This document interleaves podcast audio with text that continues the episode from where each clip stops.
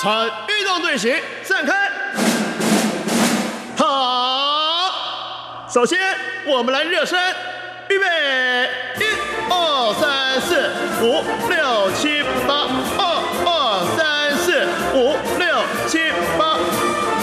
空中体育课助教范崇光报告：应该到课人数，全球热爱运动、关心体育活动的听众朋友，实到无人缺席。现在开始上课。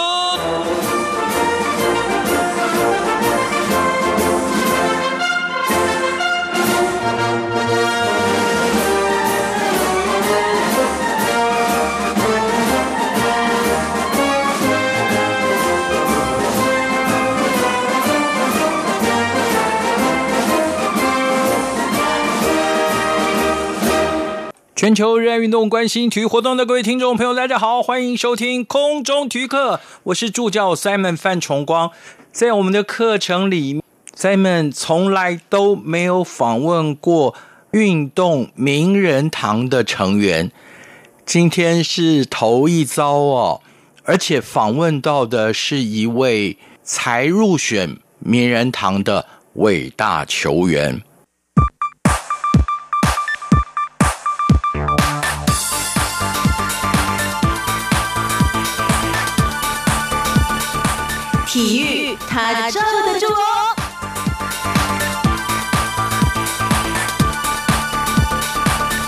谈垒球，他最罩得住，因为今天在我们这授课的张简金玲老师，她是台湾入选 WBSC 世界棒垒总会名人堂的女性第一人。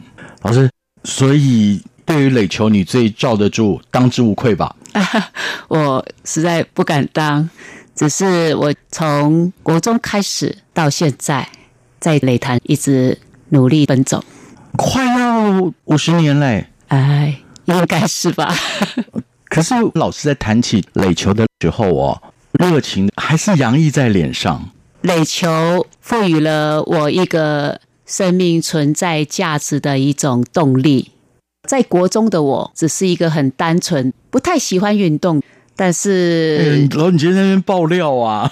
是 是是，我生性很安静，然后我不太喜欢动态的活动。但是因为随着小学进入到国中的垒球队，跟学姐捡球当记录员，就这样子开启了你的垒球生涯，好像也拿到了你人生开窍的钥匙一样。是在国中的阶段，真的是这一把钥匙呢，开启了我在垒球上面的发展。朋友们，现在收听的是中央广播电台台湾之音空中体育课。就像大家现在听到这个温柔的声音，它是台湾 WBSC 世界棒垒球总会名人堂的唯一女性张简静玲老师。我们把时序拉到一九八二年的世界杯女垒赛，那个时候，老师您率领着中华队留下了银牌。记得吗？是的，我记得，记忆非常的清晰。因为这现在留在文字上的记录很简单，都写的是那一届是在台北办是啊，你你率领着中华队留下了银牌，最后两天你一个人力撑四十局，先击败了美国队，最后决战虽然是输给了纽西兰队，可是那个四十局。哇，感觉可以用数字看出来那个艰难。老师可以带我们回忆吗？你站在投手区，是那个时代呢，是台湾第一次办理国际性世界的比赛，也开启了所有运动对争取台湾站上世界舞台的赛事。台湾争取到这个主办权，当然在我们这个地方。因着这个赛事呢，激起了全国国民对台湾热爱，所谓的爱国心。我们通常很少，也几乎看到所谓的观众在球场上为比赛的健儿加油。但是那一次的国际性的大赛，我真的是很惊奇，也看到了来自台湾各个城市的这些热爱台湾的老百姓摇旗呐喊、旗鼓。声嘶力喊的为台湾加油。所以老师那时候的肾上腺素也就一直向上飙就对了。是，那全场可以感到从人的心里面嗨起来。朋友们众所皆知的，台湾的国球是棒球。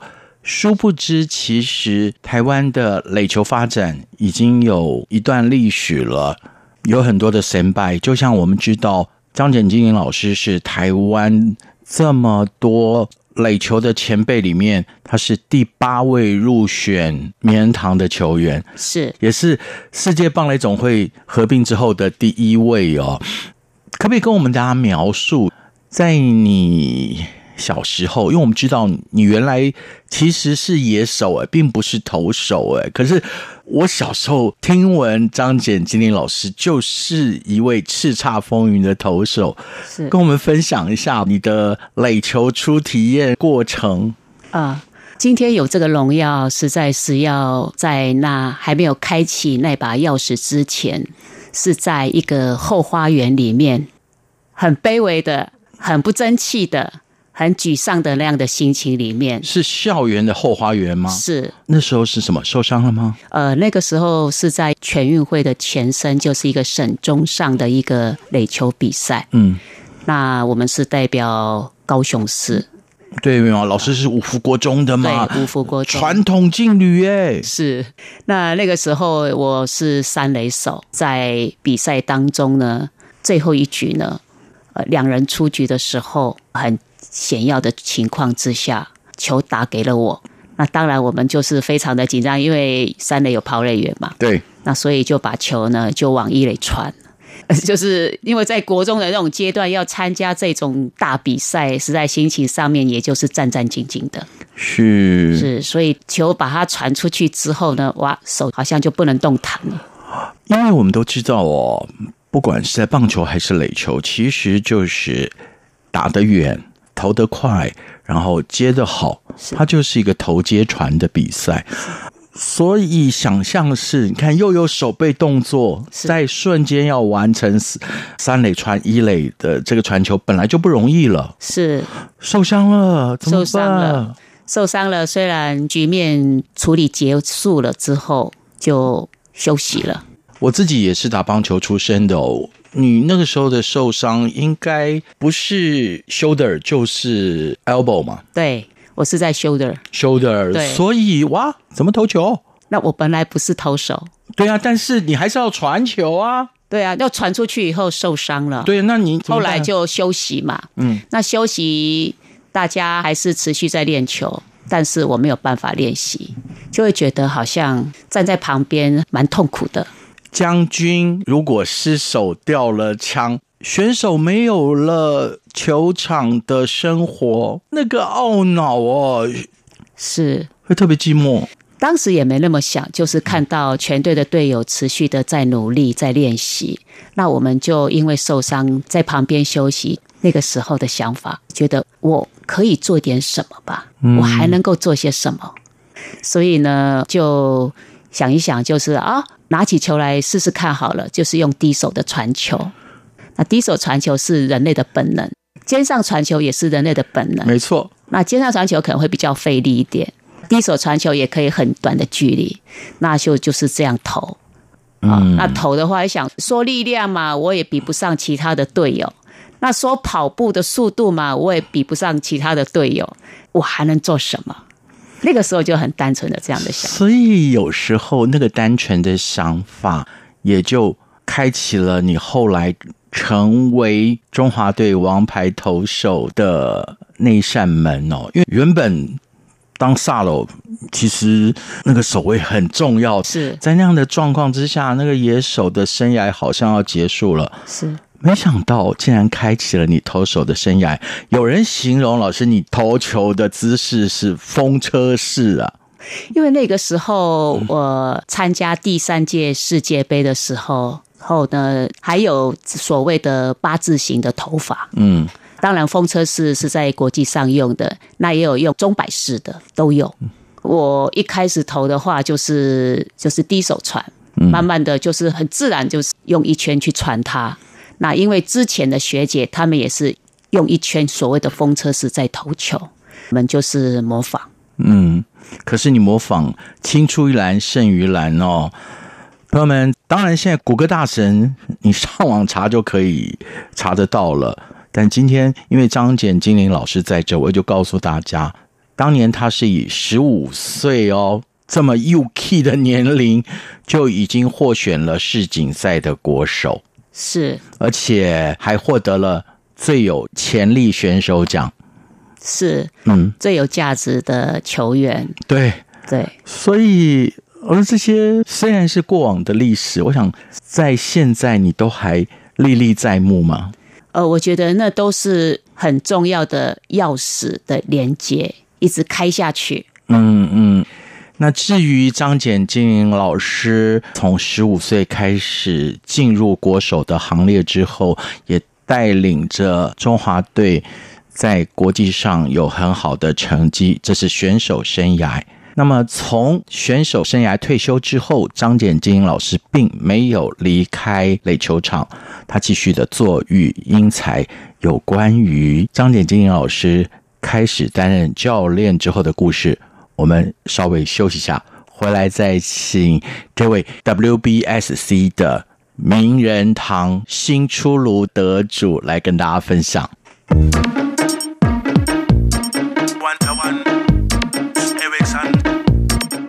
运动小贴士。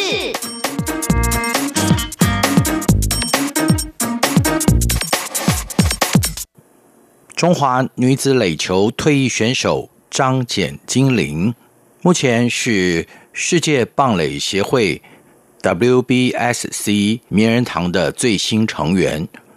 这是棒垒球合并以后，台湾第一位获选名人堂成员的女选手。也是第八位获选的台湾垒球界成员。一九五九年出生的张简金玲，其实原本是一位野手，后来因伤手臂无法往上抬，反而练成风车式头法，并且在一次主力受伤时接替登板，亮眼表现，一跃成为当时五福国中女子垒球的当家投手。并以十五岁之姿获选世锦赛国手，当年还获得了最有潜力选手奖。隔年的协会杯，他代表高雄三信高商出战冠军战，两天完投四十局，以二比一击败北市商，写下了历史。一九八二年，台湾举办世界锦标赛，张简金玲率队击败美国队。拿下了队史最佳的银牌。在世锦赛之后，张简金玲退休转任教练，并且从一九八九年开始担任国家队教练。二零一七年在台湾举办的女子垒球亚锦赛，张简金玲以投手教练之姿率队拿下了铜牌。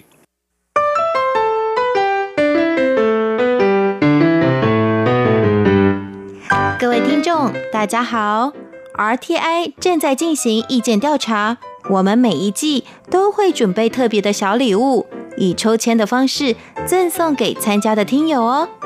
你可以上 RTI 官网填写问卷，或是拿起纸笔，现在就把答案写下来寄给我们。准备好了吗？请您回答以下四个问题：第一。您平常使用什么平台收听央广的节目呢？第二，您最喜欢央广哪一个语言的什么节目呢？第三，您会给央广哪一个语言什么节目几颗星的总体评价呢？第四，您对央广的节目有什么意见或是建议呢？只要完整回答上面四题，就可能得到赠品哦。请把答案寄到台湾一一一九九台北邮局第一二三之一九九号信箱，或是 email 到 a u d i e n c e 零一 at r t i 点 o r g 点 t w，并且留下您的姓名、性别、年龄跟国籍就可以喽。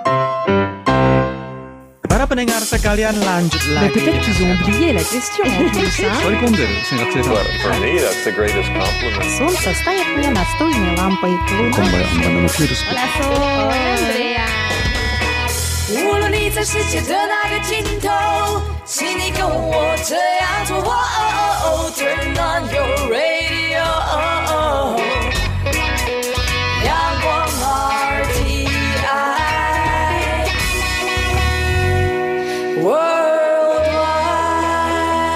央广，联系世界的桥梁。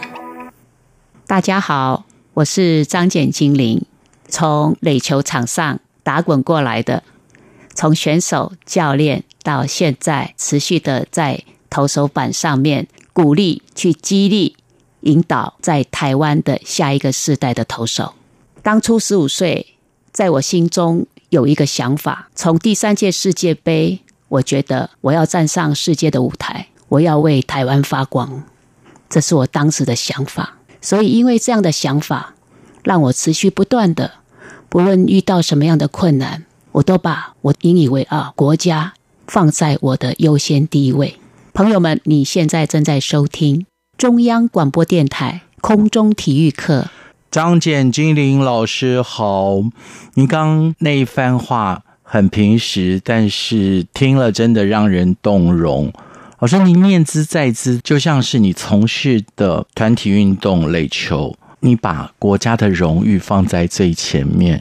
是，所以老师那个时候在国际场上的悸动，现在应该都还很难忘记吗？是，我要感谢台湾的人民，尤其是在一九八二年的第五届世界杯是当场的这样的一个氛围。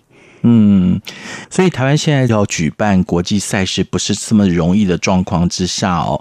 嗯，也呼吁世界体坛人士能够让体育的归体育，政治的归政治哦。是台湾有能力举办世界级的赛事，是，呃，我们也期盼了。现在这一场造成了全球生活大乱，有些人的生命因而丧失的 COVID-19 疫情减缓之后，国际赛能够在台湾举行，就让一九八二年那样的场景可以在台北再现哦。而是从那个时候到现在，你观察台湾的垒球风气，还有整个发展，你看到了什么？垒球的风气呢？我觉得经过这五十几年，虽然我们的人口很少，但是我们发展的等于是一种精英的一个运动。因为台湾从事女子垒球的人口不是很多，我们不是像其他的欧美国家，或者是日本，或者是大陆有广大的人口。像日本，他们建立制度。哦，甚至到职业，真正的职业还有分两级，一步二步，对、嗯他们是非常的有系统的、很有制度的在推展这项运动，因为也人口也很多，但是台湾的人口相对的很少，所以当然有属于我们文化的一提倡的一种推广的方法，我们就用使用的这些对垒球有热爱的人啊，那我们用心，大家一起来努力。依然，我们可以在球场上，甚至在国际球场上面，打开台湾的一个知名度。是，这是张简精灵老师的观察，也提出了争辩。接下来这个问题是我自己问的，比较有私心。老师，在一九八二年那时候世锦赛，你创下了那个纪录，率领队友拿下了台湾史上在国际赛当时世锦赛最佳的银牌之后，是为什么会急流勇退？你就转任教练了？其实我一直都在球场上面，但是会看到后面的这些选手们，我觉得我可以从旁来陪伴他们，所以我把当选手的时间呢，慢慢的、逐渐的、慢慢的引导到这这些后面的选手来。然后，一九八九年您担任了国家队的教练，是嗯，是。那那个时候，当然又开始带领的选手有机会就可以以赛代训，比如说移训啊，就会到欧美其他的国家是去看。是那通常你在带选手出外比赛的时候，你会都会给什选手什么样的叮咛？呃，叮咛的话，呃，在球场上是有球场上的叮咛，在生活上也有生活上的叮咛，尤其是在球场上的叮咛，我觉得从失败的经验里面，可以让我们更茁壮，可以让我们能够更加分。所以我一直秉持这个原则，在失败的经验里面去思考，怎么样来处理、来面对、解决，帮助这些选手成长他们的信心。不只是技术上的缺失要找出来，还有就是心理上的因素，是让你自己更强壮。对，嗯，在一个时间点，二零一七年也是在台湾那时候举办的女垒亚锦赛。老师，您是担任投手教练吗？是我也是担任投手教练。是。您的女儿如果她打球的话，都有可能在代表队的行列里哦。是那些中华代表队的，都是大学的一个身份，呃，有的是已经出道社会人的这样的一个身份，所以不为过。老师，您的一双子女现在也都成年了哦。是儿子是有名的棒球员，女儿虽然没有直接从事运动，其实她对运动应该有很强的兴趣嘛。她对运动的这方面的协调能力蛮好的，在小的时候、是，那你在家里对他们的体育教育，这样好像有有有些严肃了，是就是说你怎么启发他们在运动的世界里找到自己？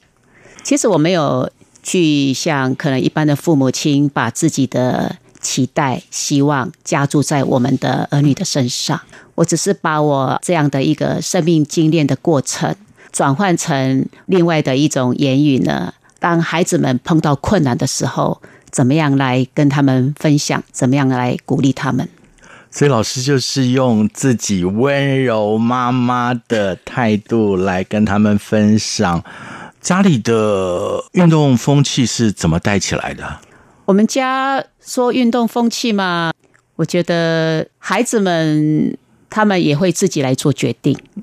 嗯，我觉得每一个人，就像刚刚范先你提到的，就是所谓的大陆的选手，他是一个资质非常好的投手，但是不到一年的时间又离开了。台湾缺少这样的一种选材的资质，但是我认为从我的生命的经验里面告诉我，从心里面发出的声音，那才是你真正要想去做的，不是别人可以帮你决定的。嗯哼，老师，再一个就是最近发生的场景，在二零二零新六旺企业女子垒球联赛季后的挑战赛，是。你从垒球协会副理事长手上是。接下了 WBSC 名人堂最高荣誉那一块奖牌，还有戒指。是。就像这些年开始的企业女垒联赛，老师，你觉得它对台湾的女子垒球发展起了什么作用？企业女子联赛对台湾来讲，第一个，它可以补足我们原先发展到大专层级的这个队伍的一个不足的部分。另外，就是可以延续大专毕业以后进入社会的对垒球热爱的这些选手，他们可以继续的在这样的一个垒球场上来发挥他们的一个潜能。我觉得七月女垒联赛同时也提供了我们台湾因为人口的有限，但是我们是在精英队伍里面的发展，提供了很多的赛事，补强了人口广这样很多球队、很多赛事场次的一个问题。是，那您觉得企业联赛走了这几年，什么时候是台湾女垒开始有职业赛的最佳契机？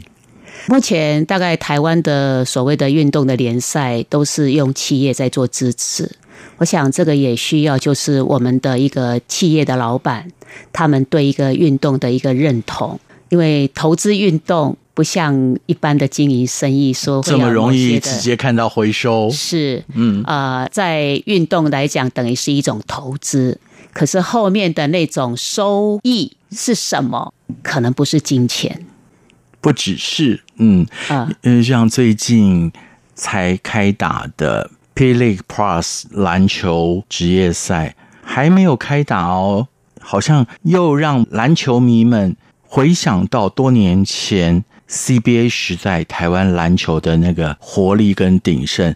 所以，老师，你赞不赞同职业赛就是一项运动高阶发展之后的必然之路？呃，我觉得运动发展到最后，就是你怎么样将你自己的才能、你的表现，怎么样透过这样的一个舞台或是球队去表现自己，影响这样的一个世界。是。老师虽然没有直接说出来，但是也是提醒啊，所有的运动员，你从自身做起，这是非常非常重要的。我们今天时间不多，不然我真的很想一直请教张简精灵老师啊，因为老师你是国宝呢，国宝哎，我感谢台湾。虽然老师你是国宝，可是，在我们节目里授课的老师都有一项义务，其实也是尊荣啊。是最后的这首歌要由您来选。我今天想跟大家分享的一首歌是《感恩的心》。我觉得不意外耶。从今天张简精灵老师来到录音室里，一直到此刻，他所有的分享就是可以听得出，从国中踏上垒球场。一直到现在成为各级女垒的教练，他始终都是以一颗感恩的心面对国人，面对他的师长，甚至是球员。是好，我们谢谢刚刚入选世界棒垒球总会 WBSC 名人堂的张简金老师，今天在这儿跟大家分享，谢谢老师，谢谢。我来自偶然像一颗尘土，有谁看出我的脆弱？我来自何方？我情归何处？谁在下一刻呼唤我？天地虽宽这条路却难走，我看遍这人间坎坷辛苦，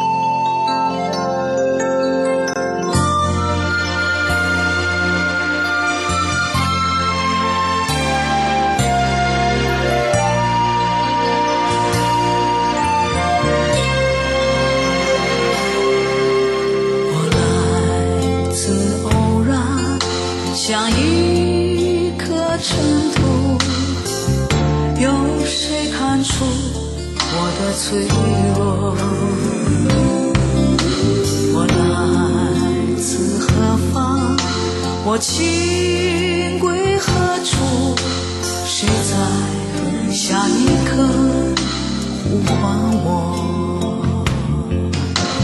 天地虽宽这条路却难走我看遍这人间坎坷辛苦我还有多少爱？